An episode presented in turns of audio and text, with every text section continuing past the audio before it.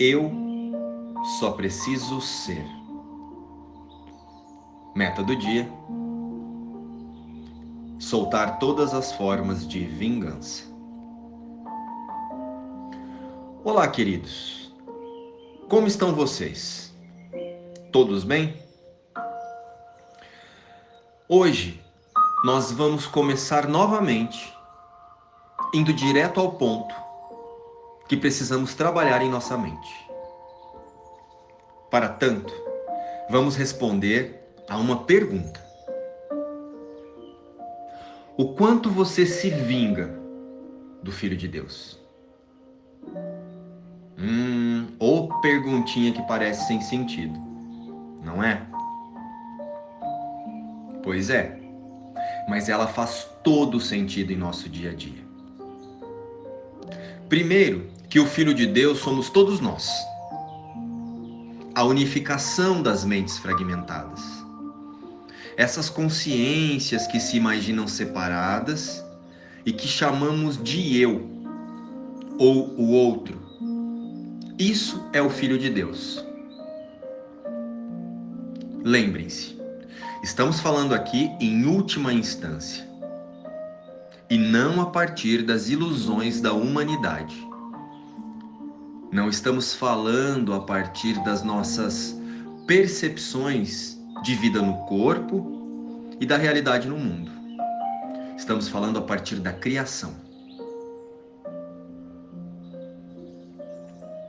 É preciso ter a mente neste lugar, pois ao contrário, o ego já vai usar a nossa personalidade para julgar e atacar e se vingar, dizendo: Nossa, como assim um único filho?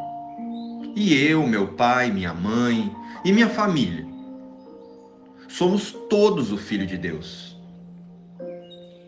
Nem vou mais ouvir esse podcast ou ler esse texto. Nossa!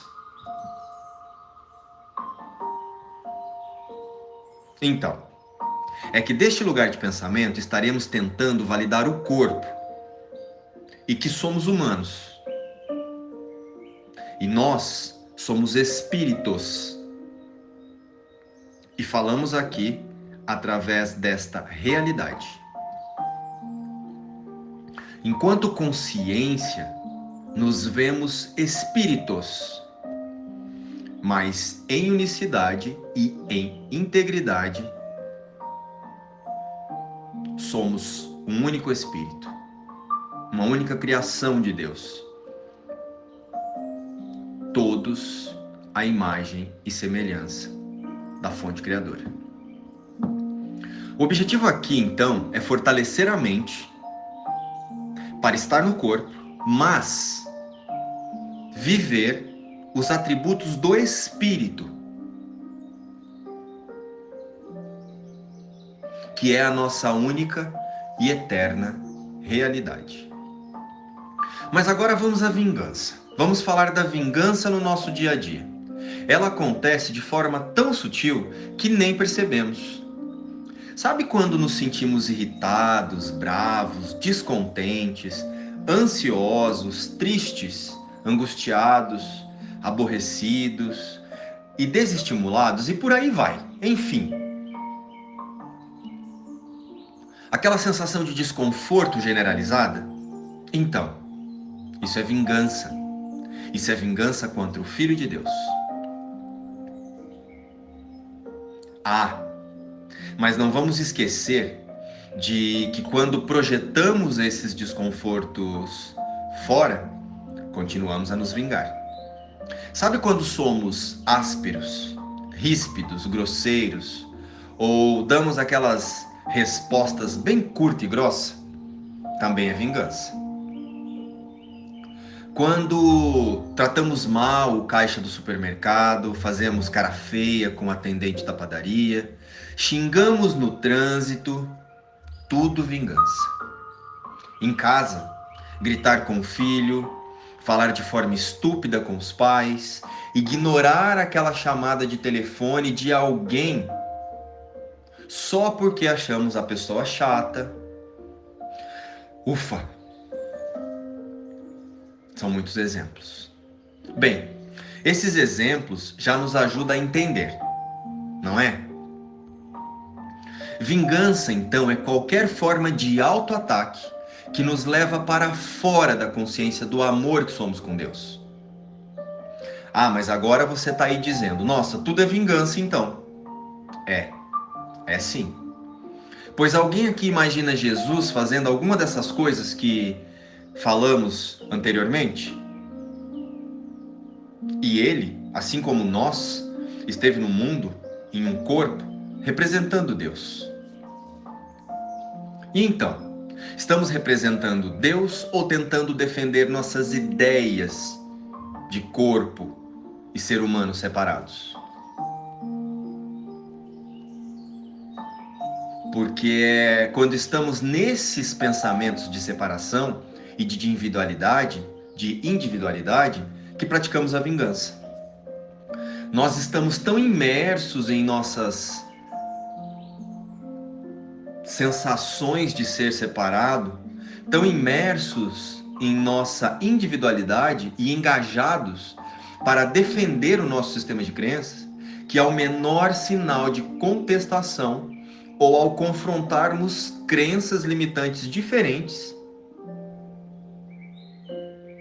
iniciamos o processo de vingança contra nós mesmos.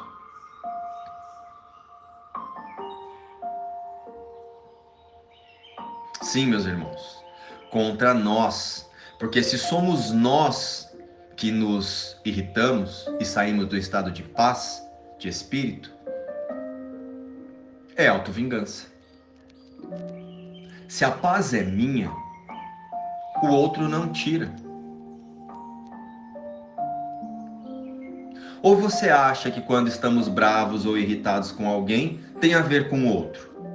Tudo o que você sente te pertence. Incomodou, irritou, gerou desconforto? Observe que o pacotinho de crenças é seu.